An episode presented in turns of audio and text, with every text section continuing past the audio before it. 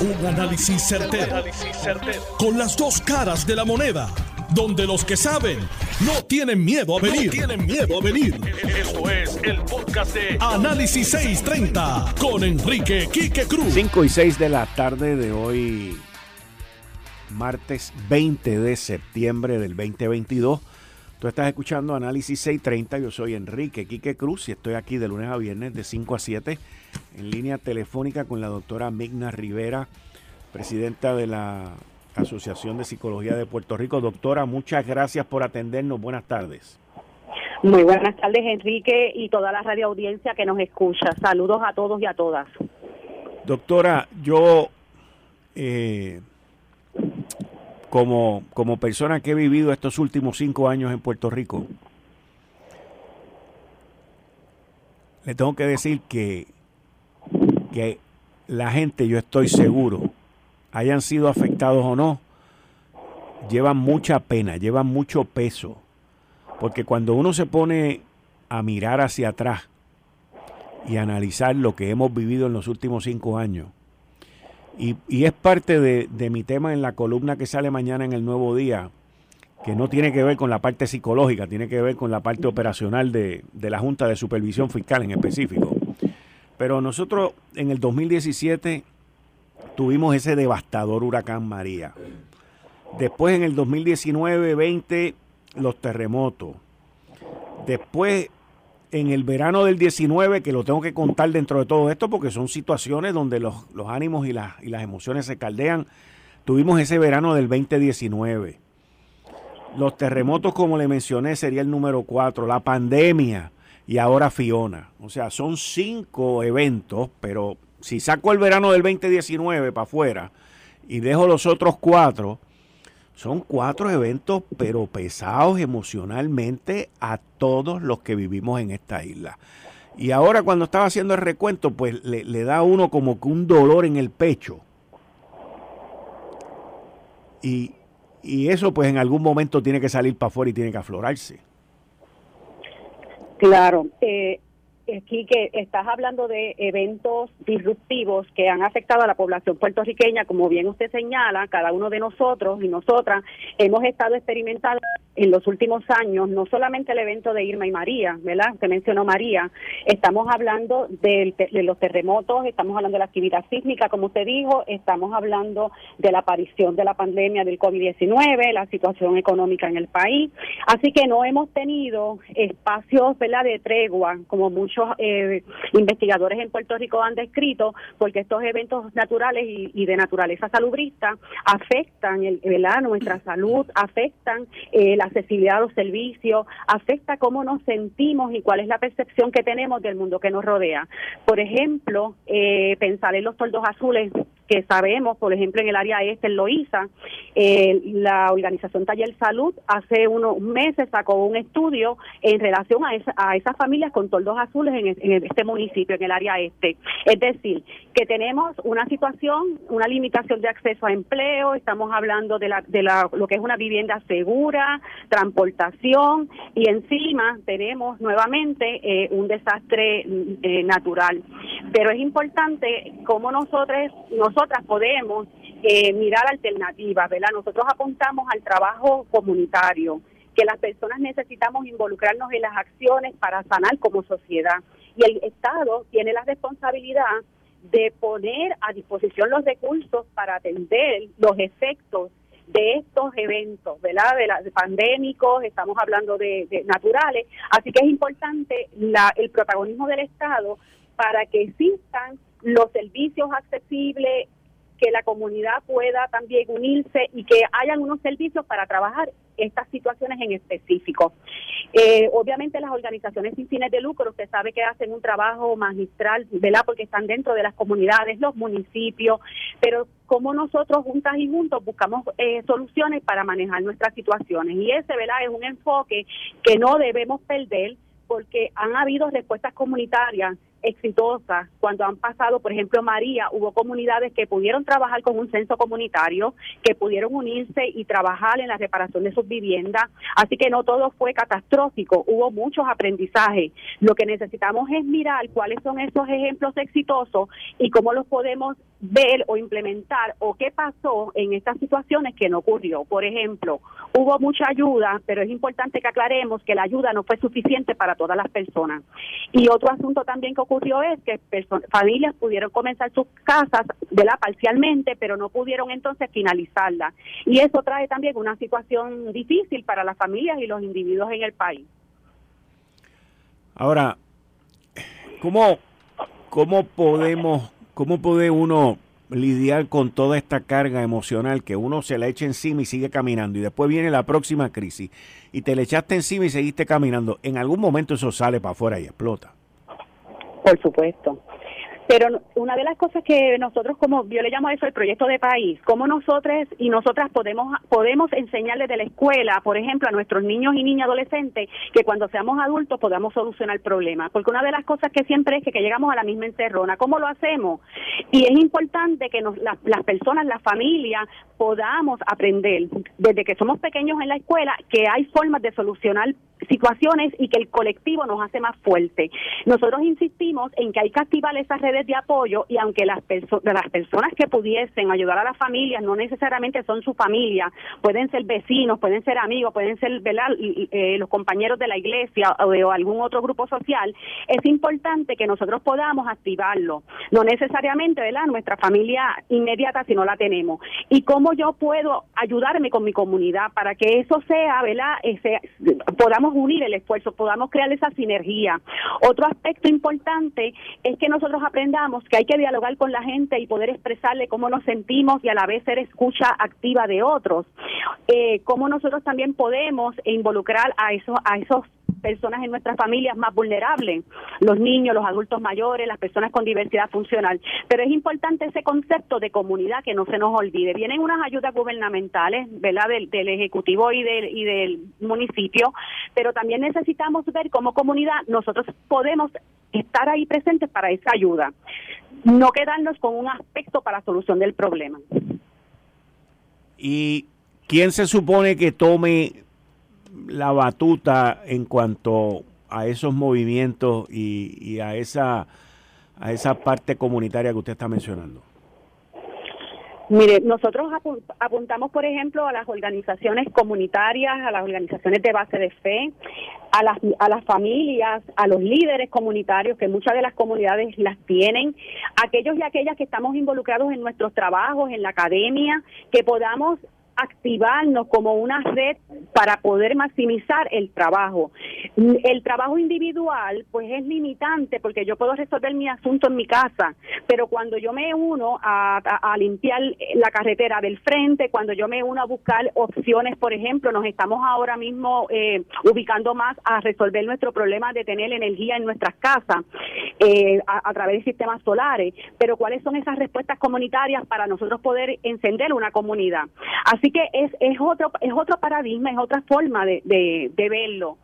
En lo que respecta a la, a la salud mental, hay muchas organizaciones en las comunidades, se están activando grupos profesionales, y como la Asociación de Psicología de Puerto Rico, las universidades ya comenzaron a activarse también para estar con, su, con los profesores y con su comunidad universitaria en la calle, las iglesias se están activando, así que ahí va a haber una gran red de ayuda como experimentamos, ¿verdad? Eh, tras el paso de, María.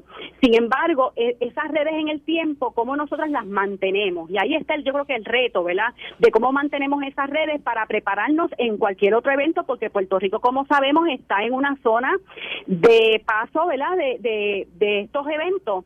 Así que nuestra parte geográfica en el Caribe, pues trae una situación también de mucho compromiso, que ya lo sabemos. Cómo nosotros vamos trabajando con nuestros niños, adolescentes, con las personas que esos son eventos que pueden ocurrir en el tiempo.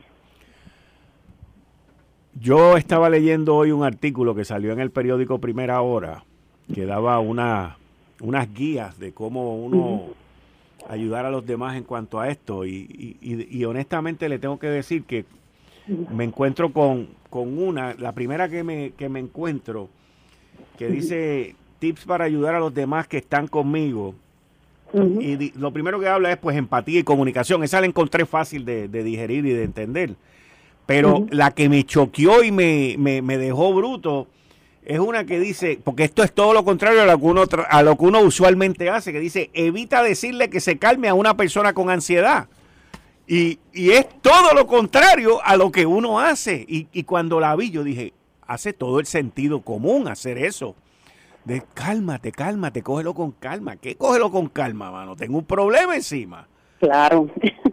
Sí, eso se llama tener empatía y ser escucha activa, ¿verdad? Y validar el sentimiento de coraje, de, de miedo, de la La estoy perdiendo, doctora. Ah, ok. ¿Y ahora? Ahora, adelante. Ok. Sí, eh, que cuando las personas situación como el paso de un evento como pueden manifestar preocupación irritabilidad, ansiedad, estrés y es totalmente eh, evento. Así que la, la irritabilidad trae dificultades para nosotros poder manejar conflictos interpersonales con el otro, por ejemplo.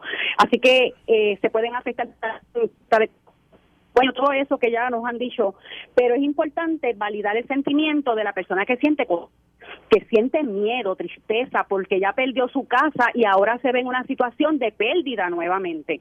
Y eso hay que validarlo, hay que escuchar activa y lo que esperamos es que también las agencias y el Estado y ¿verdad? sean también escucha activa en términos de, de que esas ayudas lleguen rápido y que las personas puedan eh, tener ¿verdad? sus necesidades inmediatas satisfechas. Por eso es que menciono que el, el cómo se mueve el pueblo de Puerto Rico, eh, tenemos historia y, y sabemos que la ayuda a, a, a, todos los puertorriqueños y puertorriqueñas que así lo el reto es cómo nosotros mantenemos esas redes de preparación para el futuro.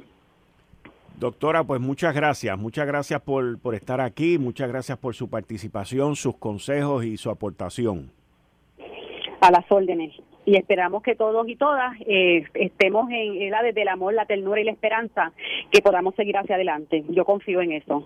Muchas gracias, muchas gracias. Ahí ustedes escucharon a la doctora Migna Rivera, presidenta de la Asociación de Psicología de Puerto Rico. Y yo estaba viendo este, este artículo que sale, que fue el que mencioné, que sale en, en primera hora, y te dice tips para ayudar a los demás que están contigo. Dice empatía y comunicación asertiva. Y dice, para lograrlo, trata de ser abierto, no reaccionar a episodios de irritabilidad, coraje o frustración, sugiere actividades, implemente escuchar con disposición. Pero entonces cuando viene la segunda que te dice, evita decirle que se calme a una persona con ansiedad, ahí fue donde me, causó ansiedad a mí leer esto, porque dice, una persona con ansiedad se le hace difícil pensar con claridad cuando se siente agobiado y no necesita que empeores el momento. Nunca le diga, cálmate, no pasa nada, tranquilízate, porque eso puede ser contraproducente. Eso lleva a que la persona puede elevar los niveles de ansiedad, frustración y se puede sentir que lo juzgan. Mostrar un apoyo incondicional. Si puedes decirle, si me necesitas, aquí estoy para ti te apoyo y te quiero, aquí estoy contigo. Normaliza lo que le está sucediendo y guíalo para que pueda afrontar la situación y pueda tratarla. Permite que se exprese. Haz preguntas abiertas. En fin, es más escuchar que hablar. Pero interesante, estos eventos que ocurren, aun si a usted no le ha ocurrido nada, como quiera que sea, son eventos traumáticos. ¿Por qué? Porque estamos pegados al teléfono, estamos pegados a, los medios de comunicación, hemos visto las imágenes de gente sufriendo, hemos visto las imágenes de los rescates, hemos escuchado y hemos estado atentos al número de muertes que ha ocurrido hasta ahora. Y son eventos que aunque usted crea o no crea, nos afectan a todos. Ahora viene el momento de primero evaluar qué es lo que ha ocurrido en la isla. Y en ese momento estamos ahora. Primero es rescate. Lo segundo es evaluar, que es lo que se conoce como el assessment. Y usted hace una evaluación de qué es lo que ocurrió y después usted viene entonces a las primeras ayudas. Y lo último que usted va a ver, como lo hemos visto hasta ahora, va a ser la reconstrucción y todo ese tipo de cosas. Esto, este evento en específico, ha tomado a mucha gente por sorpresa. Nadie esperaba tanta lluvia, tanta, tanta agua. Y cuando uno ve el, sufrimiento, principalmente en el área sur y en el área oeste y en, en todas las áreas, cuando uno ve la pérdida de vida, cuando uno ve la pérdida de propiedad, cuando uno ve esos ríos acrecentados de la manera, o sea, una cosa impresionante. Pero entonces, cuando uno ve el puente ese dutuado que se lo limpió, pues miren, e, es un momento que yo digo que de reflexión y de repensar las cosas. Claramente, la naturaleza, como estaba escuchando a Zulma Rosario ahorita, nos está dando un mensaje. Pero nosotros más bien tenemos que prepararnos para esos mensajes que nos están llegando. Ahí estaba hablando yo hoy con Ernesto Morales del Servicio de Meteorología, que lo estaba entrevistando Eliezer Ramos en, en Lo sé todo, y pues por ahí viene una vaguada para el viernes. ¿Y qué nos decía el, el meteorólogo? Que aun si caen una o dos o tres pulgadas de lluvia, como quiera, los caudales están llenos, los terrenos están extremadamente mojados y, no aguantan ni una, ni dos, ni tres pulgadas. Por lo menos tenemos que seguir en alerta, tenemos que seguir precavidos. Y esa es la parte bien importante. Entonces, por otro lado, el gobernador sale hoy y dice, a base de la información que le dio uno, dos y tres, que gran parte de Puerto Rico entre hoy y mañana va a estar eh, energizado. Y para mucha gente, gran parte, pues puede ser, gran parte. Aquí nosotros somos bien buenos para lo malo. ¿Y qué en gran parte? Ah, bueno, pues gran parte de Puerto Rico. Pues que no es así. Si hoy hay 200 o 300 mil de 1.2 millones de clientes y para mañana podríamos llegar a 700, 800 mil, mire, eso es gran parte. Eso es gran parte. Cualquier cosa sobre el doble de lo que tenemos hoy es gran parte. Y ahí es donde entran los problemas, las ansiedades, y los malos ratos. Y es una situación que nos afecta a todos. Nos afecta a todos y a cada uno de nosotros. Ahí sí que te puedo decir yo que estos eventos traumáticos nos han afectado a gran parte de los que vivimos aquí, porque también hay gente que no le importa. Pero, tratando de salir de esta, en el quinto aniversario de María, que es hoy, Hoy, hace cinco años a esta hora, la isla estaba pasando por su peor momento. Y hoy estamos aquí. Lo más importante es la vida y la salud. Lo demás se puede resolver. Vida, salud. Lo demás se resuelve. ¿Cuál es la prioridad ahora? Usted cuidarse, protegerse, para que no tenga que ir a un hospital, para que no tenga que buscar ayuda y prepararnos para las lluvias o lloviznas que vengan este próximo fin de semana. Y esperemos que entre mañana y pasado mañana, pues la energía siga mejorando. Fíjense que ahora mismo dependemos de AES. AES. AES está ahora mismo, Puerto Rico depende para energizar gran parte de la isla. En este momento dependemos de AES. ¿Me están escuchando? AES. ¿Ustedes saben quién es AES? La que produce energía eléctrica con carbón. Y dependemos de eso para darle más luz a la gente en esta isla. Para que aquellos que han empujado por la cancelación de ese contrato, porque se vayan, porque que si no es saludable esto y lo otro, la EPA dijo que esa planta cumple con todos los requisitos del aire limpio federal en Puerto Rico, esa planta. Y hoy dependemos de esa planta para que le dé luz a cientos de miles de personas. Para que tengamos las cosas en perspectiva. AES. Eh, estás escuchando el podcast de Noti1. Análisis 630 con Enrique Quique Cruz. Todos los martes con el licenciado John Mott en la sección Ley Promesa 630. Buenas tardes, John. Bienvenido como siempre a tu casa. Gracias por tenerme. Bueno, ¿qué es lo último en la saga del el litigio entre los bonistas de la Autoridad de Energía Eléctrica y la Autoridad de Energía Eléctrica y la Junta y los miembros de la Junta, papá, que son el tema de mi columna mañana en el periódico El Nuevo Día titulada Una Junta atormentada.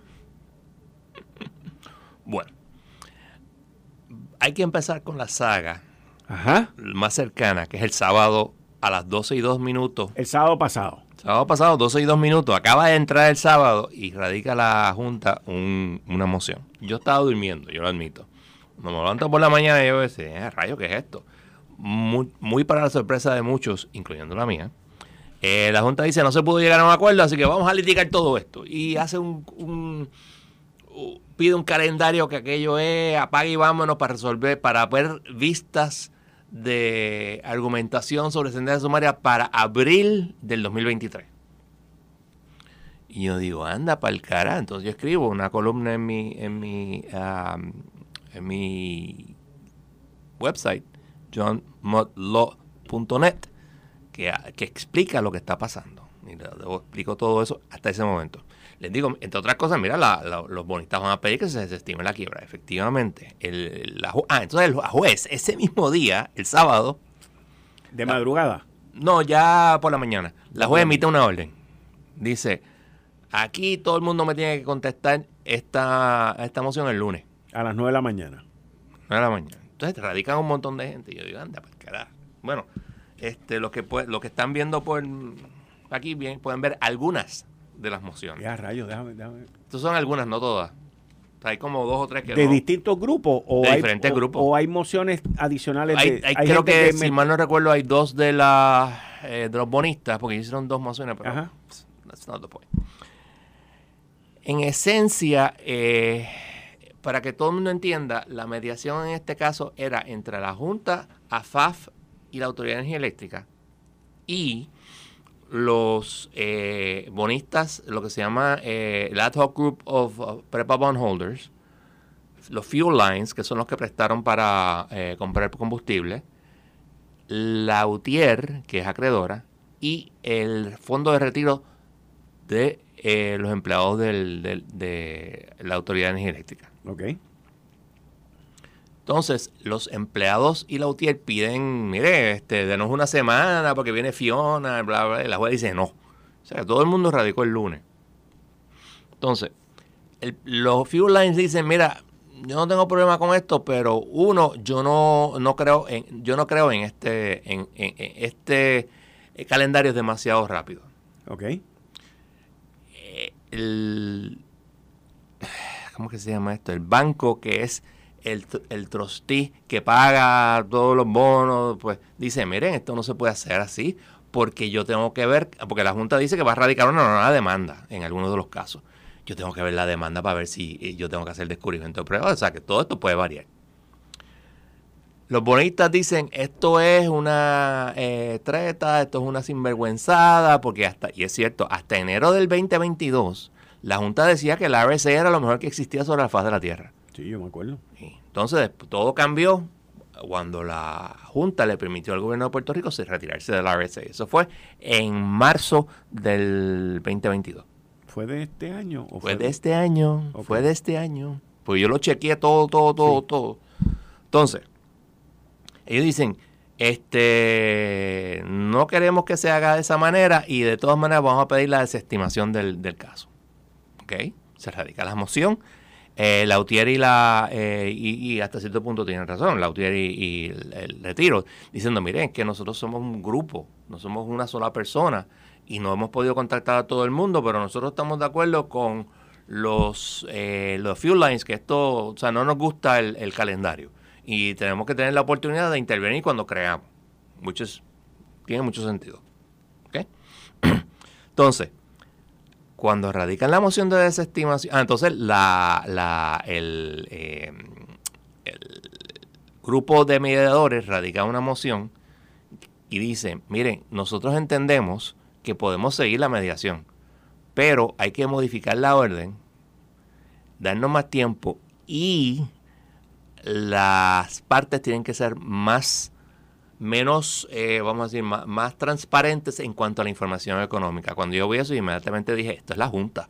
Porque la Junta es la que siempre está bien, no quiere dar la información, las bases de su información económica. Puede ser otras partes, pero definitivamente apunta a la Junta. Y yo dije, anda para el cara. La moción de desestimación de la... De, voy a unir todos los, asuntos aquí. Ellos piden una moción de desestimación o que se levanta el state para pedir un síndico. Cuando tú dices ellos, te refieres a al bonista. Porque eh, todos los grupos están de acuerdo con eso. no, no, no, habían no, dos grupos. No, no. que habían dos grupos. Hay más de, no, este. De eh, bonistas. No. Lo que pasa es que tú tienes el, el ¿cómo que se llaman ellos? El Ad Hoc Group of Prepa Bond Holders. Ajá. Lo que pasa es que dentro de ese grupo tú tienes Prepa Bond Holders ah, y, tú tienes las compañías que aseguran los bonos. Correcto. Que son, que son las que van a perder el billete heavy aquí porque estamos hablando de 3 mil millones de pesos. Eh, estamos hablando más allá de eso. Ellos han pagado ya 1.2 billones y van a pagar creo que es 300 y pico millones este año. O sea, que, es fuerte. Pero te digo. Ok, entonces los bonistas piden desestimación. O que levanten el state para, para, para nombrar un síndico. Ok. ¿Qué pasa? Ahí es donde entra un caso viejo del 2018. bueno, pues no es tan viejo entonces. Bueno, viejo en términos. Ok. Ok. Para que entiendan, los bonistas le pidieron el nombramiento, levantamiento de stay y nombramiento de un síndico a la juez. La juez lo denegó diciendo, no, yo no tengo el poder para hacer eso. La juez. La juez. El primer circuito dijo, no, no, tú tienes el poder para levantar el stay y que otro juez haga eso. ¿Okay? ¿Por qué eso es importante? Porque de la manera que está la orden, es como que si te lo piden, dalo, siempre y cuando se establezca que esos bonistas tiene un gravamen, porque para levantar el state tú tienes que estar, eh, establecer que no te estás dando adequate protection a tu interés pecuniario. En ese sentido, la Junta tiene razón de que hay que determinar si los bonistas tienen un gravamen. Por el otro lado, los mismos, los bonistas también tienen razón en un punto. ¿Qué importa si tengo un gravamen o no? Yo, tú me debes 8.3 billones de dólares. Cualquier plan de ajuste que tú hagas, tú me tienes que pagar a mí la mayor parte de lo que vayas a pagar which is true. otra cosa que los bonistas tienen toda la razón. Ellos desde el 2014 están negociando, 2014, esa fecha, están negociando con la eh, con Prepa para llegar a un acuerdo. Llegaron a un acuerdo antes de que la Junta entrara. La Junta entró, llegó Ricky Rosselló, cambiaron el acuerdo y de todas maneras la Junta dijo que no, en una votación de 4 a 3. Eso es bien importante, fue por poco. Se fueron a título 3. Cuando baja la decisión del circuito, rápidamente empiezan a negociar y llegan a un acuerdo, que es el RSA. El RSA fue en mayo del 2019. Entonces empiezan a, negociar con la legislatura, que la legislatura no quería porque había que aumentar, todo ese cuento. Entonces vienen los terremotos, viene la pandemia y se va posponiendo. A todo esto, el, el Unsecured Creditors Committee, que se me olvida también es parte, y estaba de acuerdo con la litigación según la Junta. El Unsecured Creditors Committee ha estado diciendo desde hace años, ese RSA está muerto, está muerto. Y la Junta decía, no, está lo más bien. Y la, y la juez le seguía denegando la moción al, UCC. Y ahora resulta que está muerto. Siguiendo. Llevamos cinco años de esta quiebra. No le han pagado un centavo a esta gente. La sección 930A, que yo he estado citando por años, y tú lo sabes, aquí. dice que si no se puede llegar a un plan de ajuste confirmable, se tiene que desestimar la quiebra. Ahora la pregunta es, en ese momento, cuando se radican todas esas cosas, si la juez iba a desestimar la quiebra. o simplemente qué iba a hacer. Pues mira, ya la juez decidió que el omnibus, que es la, la vista que ella ve cada mes, cada dos meses, como un status conference, mira lo que está pasando, había puesto todo lo, lo, concerniente a, prepa, lo había puesto para esa vista el miércoles, el mismo lunes, el mismo, perdón, sábado, en, cuando emite su orden. Lo pospuso y dijo, ahora tienen hasta el 26, que es el lunes que viene, para poner cualquier cosa, tienen creo que hasta el 27 o el 29, que si no me acuerdo, para hacer el reply. Y entonces veremos a ver qué yo voy a hacer. Y le dijo también al Mediation Team, dame un calendario para hacer todas estas cosas y qué partes de la orden sobre esto hay que modificar. Yo entiendo que la juez con toda probabilidad va a mandar esto de nuevo a mediación, a menos que alguien tenga una objeción de esta, que le ronca la manigueta y ella no pueda decir nada. Ajá. Pero también diciendo, si no, pues yo voy a poner, voy a tener que analizar seriamente si este caso se tiene que desestimar. Porque esa es la única tranquilla que ella puede usar. Porque si esto es litigación, pues eso es felicidad para los abogados, porque esa es la realidad. Y felicidad para la Junta. O sea, esa sale con la suya. Pero el considerar seriamente y decirlo, no estoy diciendo que lo vaya a hacer, sino decirlo, pone entonces en 3 y 2 a todo el mundo. Porque, ah, es otra cosa. El desestimar la quiebra no resuelve mucho, excepto que nombramos un síndico y nos va a subir la factura para pagarles a los bonistas. Que de todas maneras, cuando se haga el plan de ajuste, nos van a subir la factura para pagarle a los bonistas y a todo el mundo. Lo que pasa es que la Junta quiere pagar menos a los bonistas para pagarle más a los demás. Punto. That's neither here nor there. A nosotros nos van a aumentar la tarifa. Ponle el sello. Entonces, este, esos son los issues que hay. Y si hay desestimación, se va a litigar todavía si hay que pagar, cuánto hay que pagarle a, la- a- a los bonistas, porque van a decir tú no tienes un, un gravamen. Pero, ¿qué pasa? En quiebra el gravamen es importante, fuera de quiebra no importa. Porque sigues teniendo la obligación de pagar.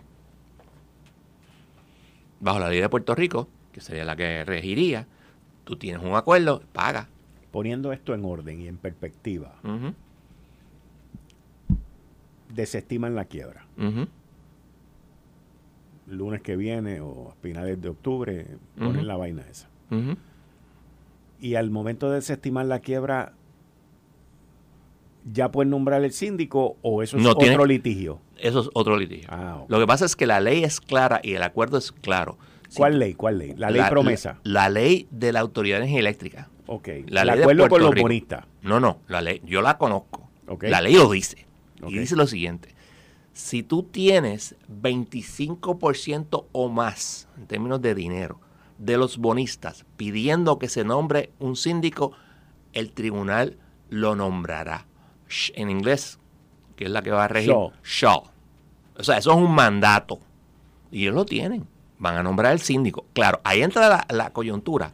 El síndico viene y le va donde el, el- el- ¿cómo se llaman ellos? Pero Los- el síndico, Mm. bajo la estructura que hay hoy, Mm. fíjate, no es así de fácil tampoco. Déjame acá. No, yo te explico por qué no es tan sencillo en ningún sentido de la palabra. Ok.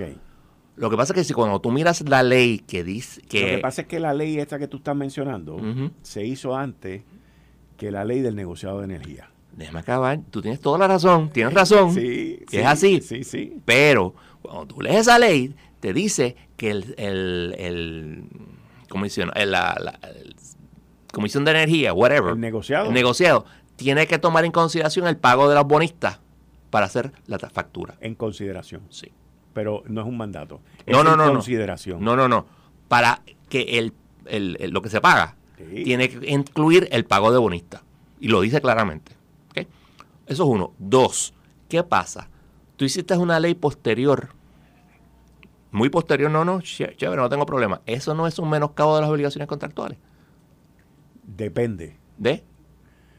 Porque cuando se hizo la ley Ajá. del negociado, eh, según recuerdo, no estoy 2015. seguro. 2015, ok. Ujú. Pues sí, 2015. Cuando se hizo la ley del negociado, la Autoridad de Energía Eléctrica no estaba en quiebra. No tiene nada que ver. No, no, está bien. No está pero, en quiebra. pero en esa ley, con esa disposición que tú acabas de mencionar ahora, no se de- no se menoscaba la obligación, se menoscaba. Se no menoscaba porque yo tengo, la, yo tengo el poder de nombrar un síndico cuyos poderes incluyen el aumentar la tarifa. Ok. Pues entonces, eso es otro litigio más. No todo envuelto. sí, no, pero, pero eso es otro litigio. No, no, sin lugar a duda. Y no acaba ahí. No acaba ahí. No acaba ahí porque obviamente el que pierda, vamos, ah, por cierto, este... Va la- a seguir apelando por ahí para arriba. Y todo esto se va a ver en la Corte Federal. No necesariamente, pero, Ah. pero probablemente. Porque si yo fuera los bonistas, como Yo yo iba para la Federal. ¿Por qué? Porque yo tengo jurisdicción federal, yo tengo diversidad de ciudadanía. Correcto. Tengo una controversia que donde excede los 75 mil dólares y donde los ciudadanos de un lado de la demanda son No viven aquí. No, son en otro estado. En otro estado, sí, no viven aquí.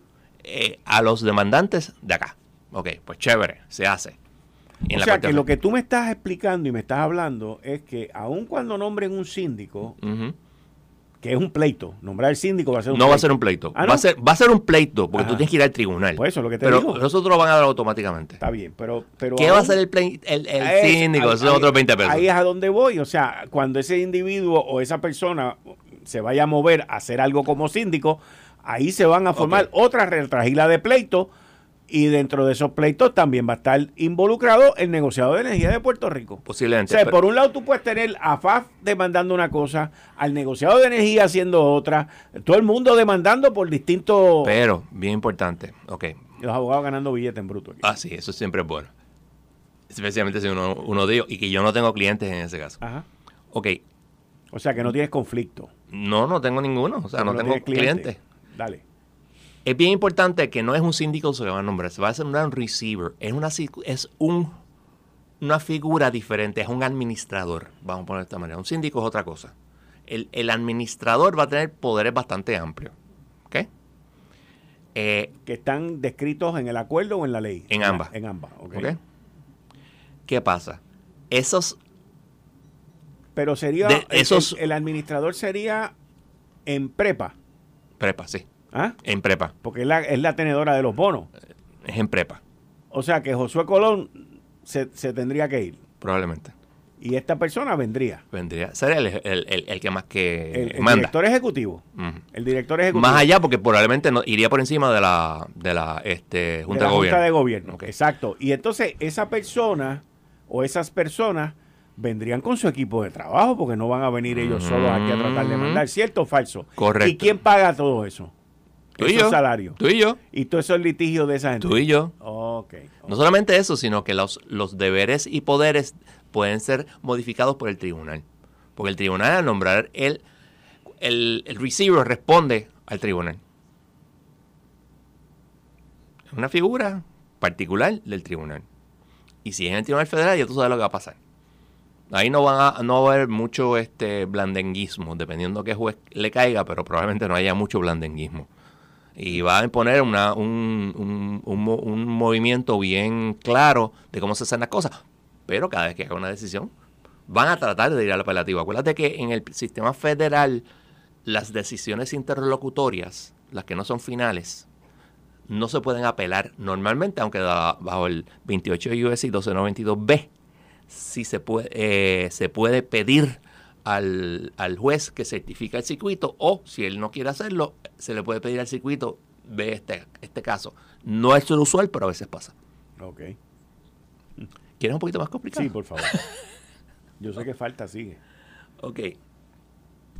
¿Qué pasa si tú tienes el nombramiento ya hecho Ajá. y en el proceso el primer circuito revoca, revoca la, des- la, la- la desestimación de la Me quiebra? enteraría que van para el Supremo, ¿no? Obviamente, pero o sea, tienes un problema increíble Sí, jurisdiccional entre mismos tribunales. Sí, yo sé, yo sé. Yo sé, pero, pero, o sea, aquí. Entonces, nombran al tipo, el tipo no puede subir la tarifa inmediatamente, no la Mm, puede subir inmediatamente. Yo entiendo que le va a pedir inmediatamente a la, Al a- negociado. al negociado y el negociado va a tener que hacerlo rápido. Va a tener que hacerlo rápido, pero, pero también puede litigar y decir, No, acuérdate que el, el negociado lo que puede hacer es decir no. O decir, "Ah, yo quiero que me aumente 5 centavos. No, Eh. te voy a aumentar 3. porque es lo que ha por- hecho para siempre. pagar los bonos. Para pero pagar esto es los para pagar el bono nada Para más. pagar el bono. El aumento que ellos pedirían sería para pagar el bono nada más. Sí, pero entonces entra la cuestión de la administración. Y eso es o- otro asunto. Y entonces, ¿cómo este receiver, este administrador, que entra del sector privado, aquí hay un aquí hay un bollete que quiero que tú me Heavy duty. quiero que tú me lo expliques, porque como este receiver, este administrador que nombran a- por la corte a correr la autoridad de energía eléctrica, que viene en representación de los bonistas, ujú, cómo esa entidad entonces va a poder recibir fondos federales cuando se supone que una entidad privada no reciba fondos Porque federales. no, él es el administrador. Él, él si- sigue siendo eh, una entidad pública. Él es solamente el administrador. Y, Y- acuérdate y- que es un administrador nombrado por un tribunal. Y eso estará bien con FEMA y con el resto de la gente. O sea, Yo te diría que probablemente sí. Sí, Probablemente. Porque eh, lo que ellos quieren es alguien. Mira, Y FEMA. entonces, ¿dónde cae, dónde cae el contrato de Luma Ah, eso es bien importante, bien importante. ¿dónde cae el contrato de Luma en todo esto? Porque Luma tendría que decidir. Ah, pero, pero esa era mi parte. Luma es quien decide, no el administrador y no el gobierno de Puerto Rico. no, porque hay un contrato. Está bien, pero quien decide es Luma. Luma. Si va a dejar expirar el contrato. O si, lo, o si sigue. O si le dice a. Continuemos, continuemos, compañero. Continuemos, vamos a modificar el contrato. Continuemos, y, y rechacemos esto. O vamos a extenderlo y esto es bien, bien importante. Lo que estoy hablando, amigos, es de un caos indescriptible, eh, cambios bien grandes, eh, que hasta cierto punto es muy posible que el, FEMA, el gobierno federal, esté de acuerdo. ¿Por qué? Porque le da un administrador no político. Recuerden que eh, en la autoridad todavía hay un montón de problemas políticos y la generación todavía está a cargo de la autoridad. Y obviamente hay los problemas con FEMA. Digo, perdón, con Luma. Vamos a continuar con, esto. ¿Se quedó algo? No, no, no. Con eso estamos. Pero anyway, esta semana vamos a hablar. Esto fue el, podcast de Notiuno. Análisis 630 con Enrique Quique Cruz. Dale play a tu podcast favorito a través de Apple Podcasts, Spotify, Google Podcasts, Stitcher y notiuno.com.